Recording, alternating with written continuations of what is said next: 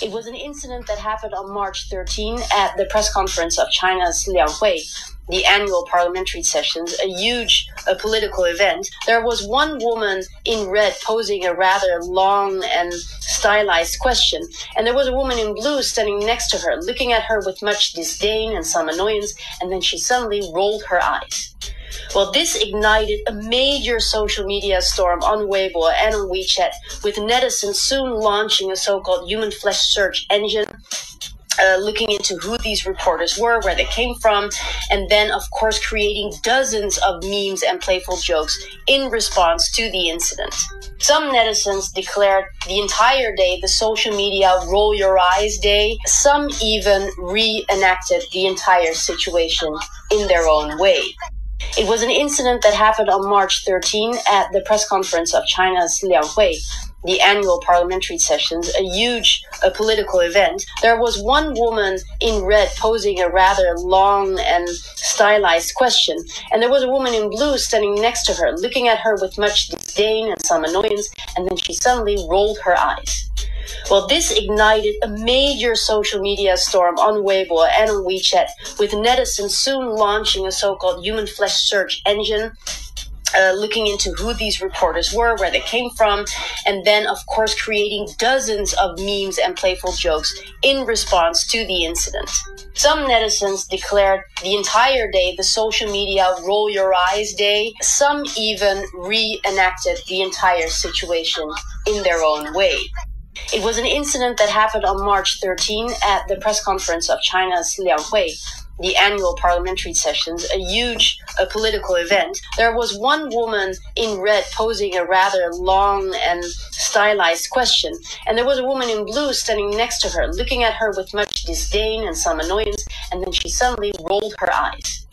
Well, this ignited a major social media storm on Weibo and on WeChat, with netizens soon launching a so called human flesh search engine.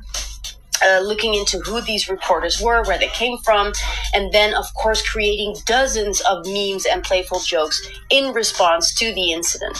Some netizens declared the entire day the social media roll your eyes day. Some even reenacted the entire situation in their own way. It was an incident that happened on March 13 at the press conference of China's Lianghui, the annual parliamentary sessions, a huge a political event. There was one woman in red posing a rather long and stylized question, and there was a woman in blue standing next to her, looking at her with much disdain and some annoyance, and then she suddenly rolled her eyes. Well, this ignited a major social media storm on Weibo and on WeChat, with netizens soon launching a so called human flesh search engine. Uh, looking into who these reporters were, where they came from, and then, of course, creating dozens of memes and playful jokes in response to the incident. Some netizens declared the entire day the social media roll your eyes day. Some even reenacted the entire situation in their own way. It was an incident that happened on March 13 at the press conference of China's Lianghui, the annual parliamentary sessions, a huge a political event. There was one woman in red posing a rather long and stylized question, and there was a woman in blue standing next to her, looking at her with much disdain and some annoyance, and then she suddenly rolled her eyes. Well, this ignited a major social media storm on Weibo and on WeChat, with netizens soon launching a so called human flesh search engine. Uh, looking into who these reporters were, where they came from, and then, of course, creating dozens of memes and playful jokes in response to the incident. Some netizens declared the entire day the social media roll your eyes day. Some even reenacted the entire situation in their own way. It was an incident that happened on March 13 at the press conference of China's Lianghui, the annual parliamentary sessions, a huge political event. There was one woman in red posing a rather long and stylized question, and there was a woman in blue standing next to her, looking at her with much disdain and some annoyance, and then she suddenly rolled her eyes. Well, this ignited a major social media storm on Weibo and on WeChat, with netizens soon launching a so called human flesh search engine. Uh, looking into who these reporters were, where they came from, and then, of course, creating dozens of memes and playful jokes in response to the incident. Some netizens declared the entire day the social media roll your eyes day. Some even reenacted the entire situation in their own way.